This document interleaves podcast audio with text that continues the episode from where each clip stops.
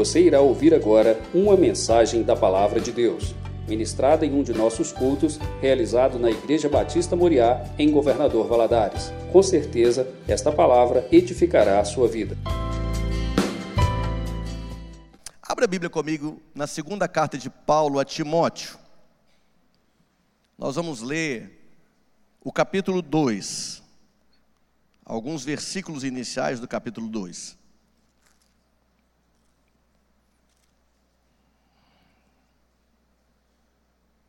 Estamos em uma grande corrida, irmãos. Esse é o tema da semana, a grande corrida. E nós precisamos de preparo. Ninguém começa a correr do nada. Né? Quem não está acostumado a correr precisa de preparo. E a palavra de Deus é o nosso preparo. Nesta grande corrida em direção ao céu, nós estamos sendo preparados todos os dias a cada semana, a cada leitura, a cada versículo, a cada oração, a cada encontro, a cada reunião da igreja, nós estamos sendo preparados, edificados, fortalecidos, para nós perseverarmos nessa corrida e chegarmos até o final. Chegaremos lá, amém?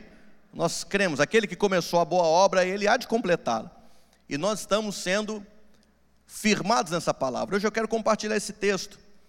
É um estímulo a um combate na fé na tradução Ara, ele tem esse título: Estímulo no combate da fé e no sofrimento por Cristo. E eu quero compartilhar algumas coisas que Deus colocou no meu coração, que esse texto nos traz. A partir do verso primeiro, nós lemos, está escrito assim: Tu, pois, filho meu, fortifica-te na graça que está em Cristo Jesus. E o que de minha parte ouviste através de muitas testemunhas, isto mesmo transmite a homens fiéis e também idôneos para instruir a outros. Participa dos meus sofrimentos como bom soldado de Cristo Jesus. Nenhum soldado em serviço se envolve em negócios desta vida, porque o seu objetivo é satisfazer aquele que o arregimentou. Igualmente, o atleta não é coroado se não lutar segundo as normas. O lavrador que trabalha deve ser o primeiro a participar dos frutos.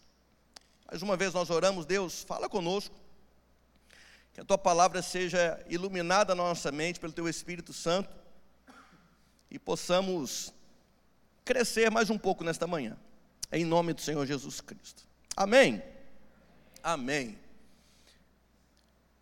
Paulo começa dizendo ao jovem discípulo Timóteo: Fortifica-te na graça. Nessa jornada de fé, irmãos, a primeira coisa que nós precisamos compreender, que esse texto nos traz, é que nós precisamos buscar força em Deus. A nossa força vem pela graça. A Bíblia diz que graça é algo, a salvação é um dom gratuito de Deus. A graça se manifesta gratuitamente e nós devemos buscar essa força em Cristo Jesus. Não é na nossa força que nós venceremos, não é na nossa compreensão, não é na nossa sabedoria que nós venceremos as dificuldades do dia a dia, mas é na força de Cristo Jesus. Por isso a importância de nós todos os dias nos levantarmos e orarmos e pedirmos: Deus, derrama graça sobre a minha vida, nos desafios do dia de hoje, no dia a dia, nós queremos ser fortalecidos pelo Senhor não é na força do meu braço, mas é na força de Cristo através da Sua graça sendo derramada na minha vida. Dependência de Deus, irmãos. Quando nós confiamos na nossa própria força, no nosso próprio conhecimento, muitas vezes tropeçamos. Quantas vezes na nossa vida nós nos deparamos com situações onde não sabemos o que fazer, mas a graça de Deus é derramada abundantemente sobre as nossas vidas e com a força de Cristo nós prosseguimos. Por isso, Paulo fala a Timóteo: fortifica-te na graça do Senhor. Força é a primeira característica que nós precisamos buscar em Deus para essa jornada. Segundo, constância. Paulo diz: E o que da minha parte ouviste, através de muitas testemunhas, isso mesmo transmite a homens fiéis e também idôneos para instruir a outros. Ontem eu falei, irmãos, que a corrida da fé é como uma corrida de bastão. Nós recebemos dos nossos pais ou daqueles que vieram antes de nós, e nós temos também o dever de transmitir aquilo que temos recebido para os que estão adiante de nós, para os que estão vindo após nós. Através da palavra ministrada, nós devemos fazer o mesmo. A palavra precisa ser espalhada. Receber o Evangelho de Cristo, receber a fé em Deus é um privilégio, mas transmiti-la é uma responsabilidade. A palavra diz no Salmo 78, versos 3 e 4, existe até uma canção antiga que diz isso: O que ouvimos e aprendemos, o que os nossos pais nos contaram, não encobriremos aos nossos filhos, contaremos às gerações vindouras os louvores do Senhor, o seu poder e as maravilhas que fez. O que Paulo está dizendo aqui a Timóteo é que nós temos a responsabilidade de transmitir àqueles que estão vindo após nós tudo aquilo que nós temos recebido de Deus. E a pergunta nessa manhã: temos recebido algo de Deus, irmãos? Temos sido abençoados por Deus? A palavra de Deus tem nos fortalecido? Estamos sendo edificados a cada dia? As nossas famílias, nós vemos a palavra de Deus sendo aplicada, fortalecendo os nossos filhos, iluminando o nosso caminho, nos desviando de problemas, de situações complicadas. Tudo isso nós temos experimentado a partir do momento que conhecemos a Cristo. Conhecemos a Cristo, Ele iluminou a nossa vida. Nós entendemos, compreendemos agora que estamos numa jornada rumo ao céu, e isso é maravilhoso, irmãos. Isso é maravilhoso, porque sabemos que a vida não se resume apenas aos poucos anos de existência que temos nesse planeta, mas ela perdurará por toda a eternidade. Isso alimenta, isso acalenta nosso, a nossa alma, porque nós sabemos que nós só começamos a viver e viveremos eternamente.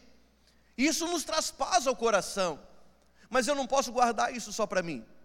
Eu preciso compartilhar isso com os meus irmãos, eu preciso compartilhar isso com os meus filhos, eu preciso compartilhar isso com vizinhos, eu preciso compartilhar com parentes que ainda não entregaram a vida para Cristo. Eu preciso compartilhar isso no meu trabalho. Eu preciso espalhar a mensagem do Evangelho. Paulo está dizendo para Timóteo que nessa jornada, nessa corrida da fé, nós não corremos só. Ontem nós vimos um vídeo produzido pela juventude, maravilhoso, lindo vídeo, e o Davi correndo. No final do vídeo, nós vemos que outros jovens, por vê-lo correndo, também começam a correr junto com ele. E eles vão passando por outros jovens, e os jovens vão entrando na corrida. E por fim, no finalzinho do vídeo, os jovens passam aqui em frente à igreja e já tem um grupo grande. E eu imagino que se eles continuassem o vídeo, daqui a pouco toda a Valadares estaria correndo atrás do Davi. Essa é a jornada da fé. Nós não somos chamados a uma corrida solo, nós somos chamados a uma maratona, em que nós devemos chamar mais e mais pessoas para correrem atrás de nós, seguindo o nosso exemplo. É para isso que Deus nos chamou, é para isso que fomos salvos, para ensinarmos outros homens, para que estes também ensinem a outros homens. Vemos isso no exemplo do próprio apóstolo Paulo. O evangelho foi transmitido a Paulo. Paulo, por sua vez, discipulou Timóteo. O texto diz agora que Timóteo deve ensinar o mesmo evangelho a homens fiéis. E esses homens fiéis vão transmitir o evangelho a outros homens.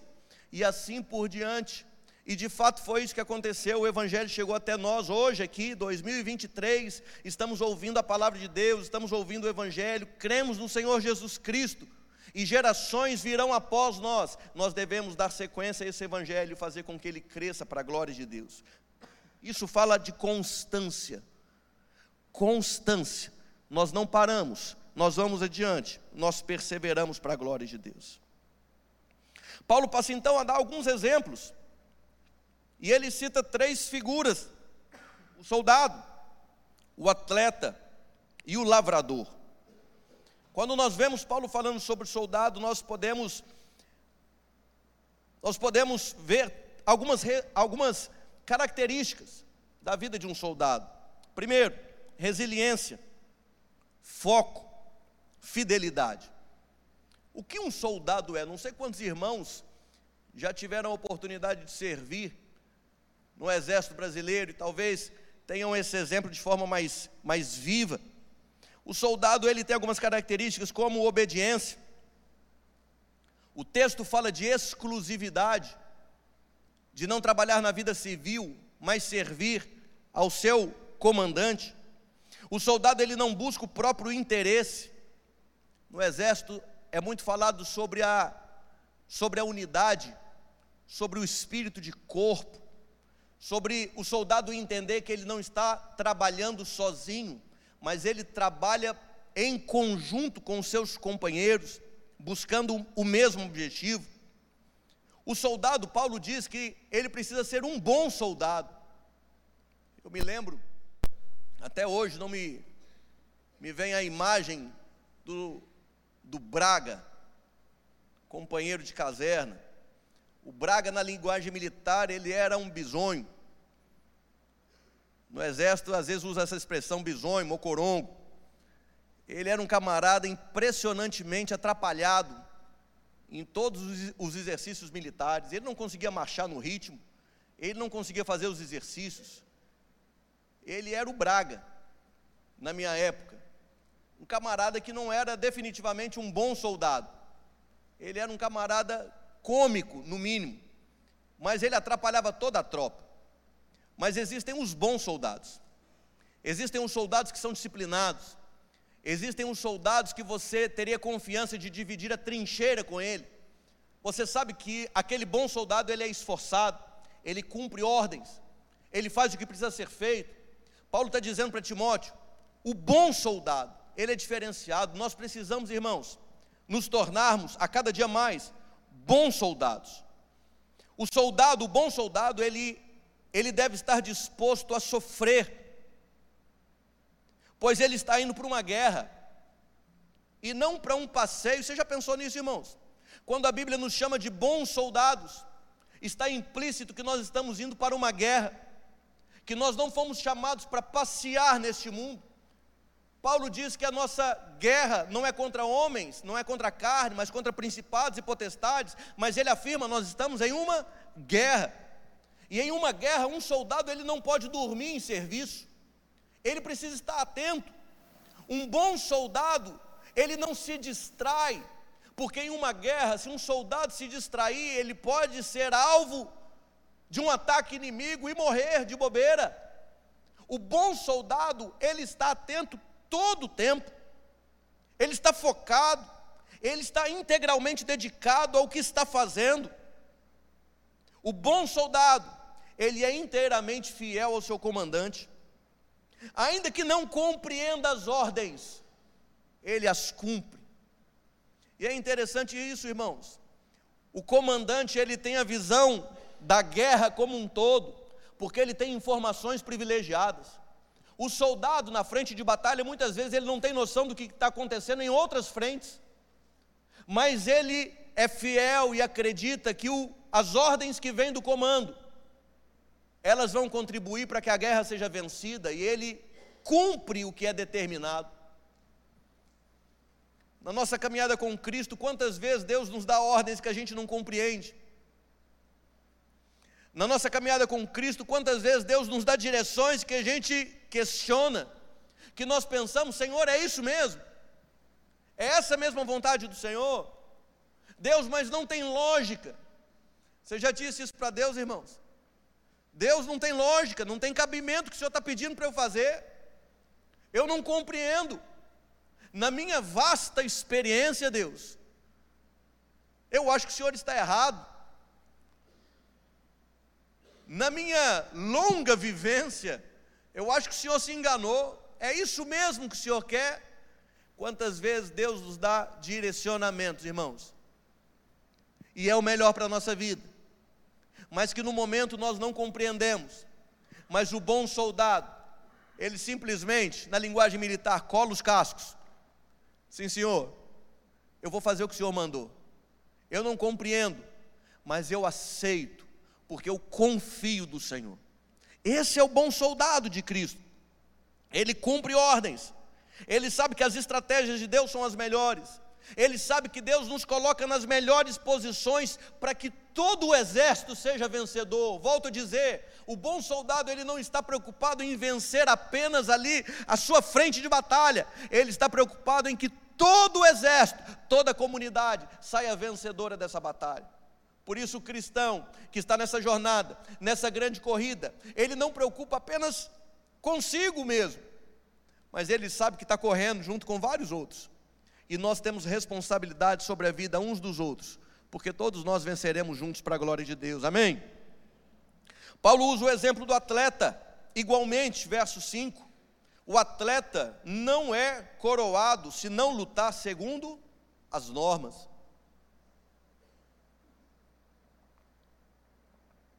O atleta não é coroado se não lutar segundo as normas. Quais as características de um atleta? O que nós aprendemos com isso? Com isso? Renúncia, disciplina. Um atleta ele precisa ser disciplinado, ele precisa ser dedicado. Um atleta vence a competição muito antes do tiro inicial da corrida. Um atleta ele não vence a competição quando é dada a largada. Ele vence a competição na sua preparação. É a preparação que determina qual atleta vai vencer. Eu gosto às vezes de acompanhar as Olimpíadas e ver a alta performance de alguns atletas ali. É impressionante o que eles conseguem fazer. E geralmente os comentaristas né, das, das televisões que estão transmitindo, eles, eles trazem informações sobre os atletas. E muitas vezes nós ouvimos falar do preparo de alguns. E eles comentam sobre a alimentação desses atletas. Eles comentam da rotina desses atletas. Eles comentam das horas de sono que um atleta tem que ter. Eles comentam da rotina, que essas horas de sono tem que sempre ser no mesmo horário, eles dormem sempre no mesmo horário, acordam no mesmo horário. Eles falam da alimentação balanceada de um atleta. Eles falam que esses atletas, eles, eles treinam não sei quantas horas por dia, durante quatro anos, para de repente disputar segundos em uma Olimpíada. Um corredor de alta performance, um tiro de 100 metros, não sei nem quanto que está dando. Dez segundos, Davi? Nove e pouco? Nove segundos. Quatro anos dedicados, quatro anos de trabalho, quatro anos de disciplina, quatro anos dormindo, se alimentando, se esforçando, treinando, correndo, para nove segundos de competição. Disciplina, irmãos. Foco. Não se ganha corrida no dia da corrida. Se ganha corrida anos antes da corrida. Tempo se preparando. Isso nos ensina sobre sobre a disciplina. Isso nos ensina sobre a importância de nós nós nos dedicarmos à vida com Deus. Nós não vamos resistir às tentações no dia da tentação. Nós resistimos à tentação enquanto estamos vivendo cada dia, buscando a Deus, orando a Deus, clamando a Deus, e o Senhor vai nos fortalecendo. E quando surge uma prova, quando surge uma tentação, quando surge algo para nos desviar do foco do caminho de Deus, nós já estamos treinados, fortalecidos. E aí nós conseguimos resistir e vencer. Agora, se não somos atletas de Cristo disciplinados, o risco da queda é iminente. Nós podemos cair por qualquer bobagem, porque não treinamos, porque não nos disciplinamos, falhamos. Quantas vezes nós vemos atletas perderem as suas carreiras por bobagem? Agora, recentemente, temos acompanhado alguns atletas do futebol que estão sendo condenados por atitudes fora do campo. Não sei se os irmãos estão vendo. alguns que estão sendo julgados, inclusive no exterior, que estão pedindo a extradição deles para que eles sejam presos no exterior por terem cometido atos que ferem a moral, atletas ricos, atletas de seleção brasileira, atletas que são admirados por todos nós, que nós torcemos por eles, mas que fora das quatro linhas, fora do campo, cometeram atos criminosos, porque estavam buscando prazeres momentâneos. Que coisa séria, irmãos. E agora a carreira desses homens vai por água abaixo correm o risco e muito provavelmente serão presos. Passarão os últimos anos aí da vida, momento de se aposentarem, momento de desfrutarem daquilo que conquistaram durante a vida, vão ser presos ou vão gastar boa parte da sua fortuna se defendendo nos tribunais, porque vacilaram fora do campo.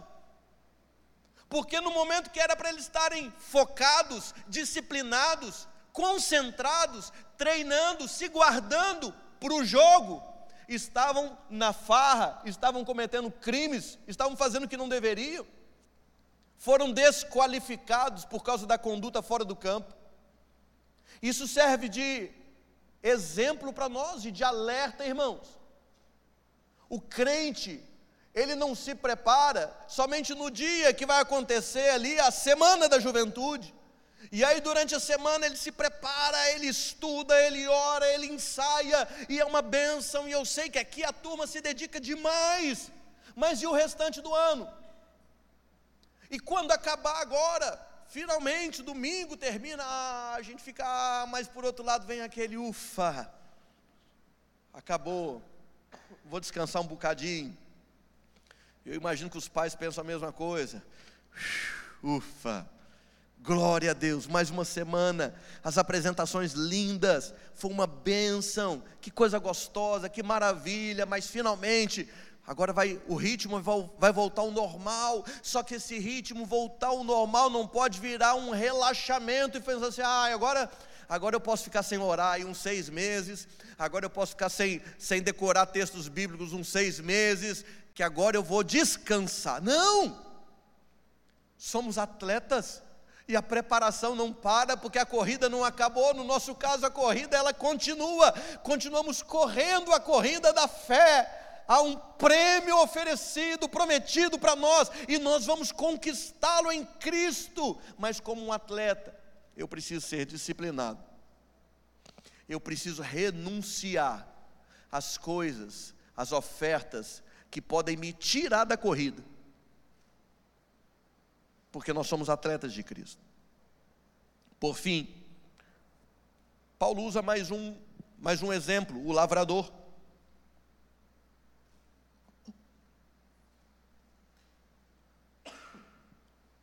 Paulo diz: o lavrador que trabalha deve ser o primeiro a participar dos frutos. Eu quero pensar com os irmãos quais são as características de um lavrador. Eu anotei algumas, coloquei confiança, dependência e esperança. Um lavrador, ele é um trabalhador que trabalha arduamente. Um lavrador, ele, ele precisa ter esperança na colheita. E ele precisa entender que o seu trabalho depende de Deus. Um lavrador que não trabalha duro, um lavrador que não acorda cedo, um lavrador que não se dedica integralmente no seu campo, ele não colhe frutos. A Bíblia fala sobre isso, Provérbios 20, 24 diz que quem tem preguiça de arar a terra na época certa, não terá comida no tempo da colheita. Quem tem preguiça de arar a terra no tempo certo, não vai colher. Isso é legal, irmãos, porque dá para aplicar em várias áreas da nossa vida. Por exemplo, os jovens aqui. Quem tem preguiça de estudar do jeito certo? Quem tem preguiça de se dedicar agora? Ai meu Deus, meu pai encomendou essa palavra. Mais ou menos, irmão. Se você não acorda cedo, se não leva a sério agora, quando chegar no tempo de colher, vocês vão estar fazendo o supletivo, vocês vão estar fazendo uma recuperação, vocês estão, vão ter que estudar aquilo que já era para ter sido estudado. É fato. O que a Bíblia está dizendo é uma verdade. A mesma coisa na vida de todos nós. Se nós não nos dedicamos no tempo certo, se nós não fazemos os investimentos certos, se não nos dedicamos no trabalho da forma certa, no tempo certo, quando chegar a hora de colhermos, quando chegar uma promoção, quando chegar uma oportunidade, quando de repente na empresa o, o, o chefe estiver olhando ali a equipe de trabalho, se nós não formos os mais dedicados, provavelmente o colega do lado vai ser escolhido e a gente pensa assim: puxa vida, Deus não está respondendo as minhas orações. A questão não é essa, irmãos, a questão é que a Bíblia ela é a verdade, ela diz que tudo que nós plantamos, nós colhemos se nós plantamos com dedicação, se nós plantamos com fidelidade, se nós semeamos com, com toda a nossa energia, é certo que colheremos bons frutos. A Bíblia está dizendo isso. O lavrador ele trabalha duro, mas ao mesmo tempo, o lavrador ele sabe que precisa viver dependente de Deus todo o tempo porque por mais que ele se esforce, por mais que ele se dedique, ele não tem o controle sobre o clima, ele não tem o controle sobre o tempo, ele não tem o controle sobre a qualidade da semente ali, ele não sabe como é que aquela semente vai responder a, a, ao contato com a terra, com a água, com o calor do sol, ele não tem controle sobre a natureza. O que o lavrador pode fazer é arar a terra, lançar a semente e depois disso, descansar em Deus.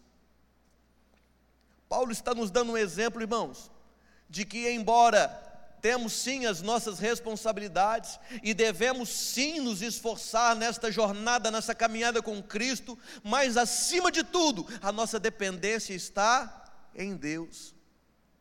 Porque nós plantamos, mas quem dá o crescimento é o Senhor. O lavrador faz a sua parte, mas a colheita vem de Deus. Encerrando, queridos, todos os exemplos que nós vemos aqui, eles esperam uma recompensa. O soldado ele espera a vitória na guerra. O atleta ele espera a coroa da competição. O lavrador espera o fruto do seu trabalho. Todos se esforçam Todos esperam por um prêmio, mas o que nós podemos concluir aqui e compreender é que a vitória no final, ela sempre virá de Deus. Nós precisamos nos esforçar, mas acima de tudo, nós precisamos confiar e manter a nossa esperança em Deus, porque é Ele que nos dá a vitória no final de todas as coisas. Tudo vem dEle, tudo é por Ele e tudo é para a glória dele. Que Deus abençoe a sua vida em nome de Jesus Cristo. Se você puder fechar os seus olhos, quero fazer uma breve oração. Eu quero te incentivar, irmão, como ontem. Corra a corrida da fé. Corra a corrida da fé. Caminhe firmado em Cristo. Apegue-se ao Senhor confia nele, mas esforce-se.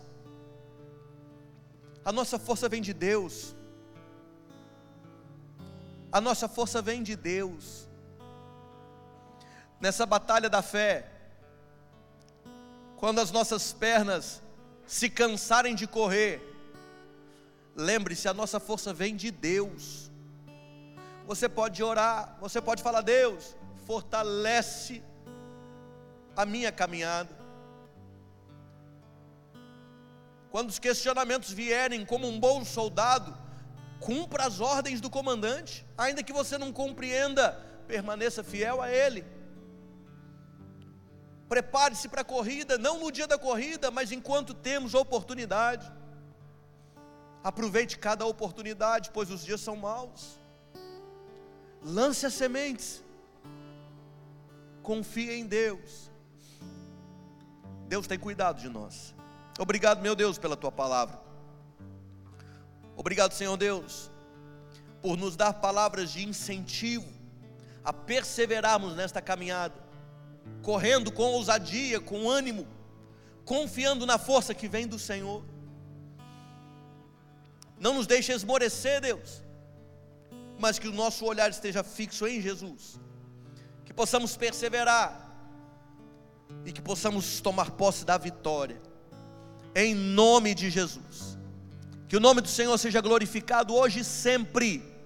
Nós oramos, nós confiamos, nós cremos, em nome do Senhor Jesus Cristo. Abençoa a tua igreja, abençoa esta igreja, Deus há 40 anos levando boas sementes, lançando boas sementes, plantando e colhendo vidas para a glória de Deus. Que a bênção do Senhor se multiplique mais e mais, em nome de Jesus. Obrigado, meu Deus, pela oportunidade de estarmos juntos aqui. Em nome de Jesus nós oramos, crendo. Amém.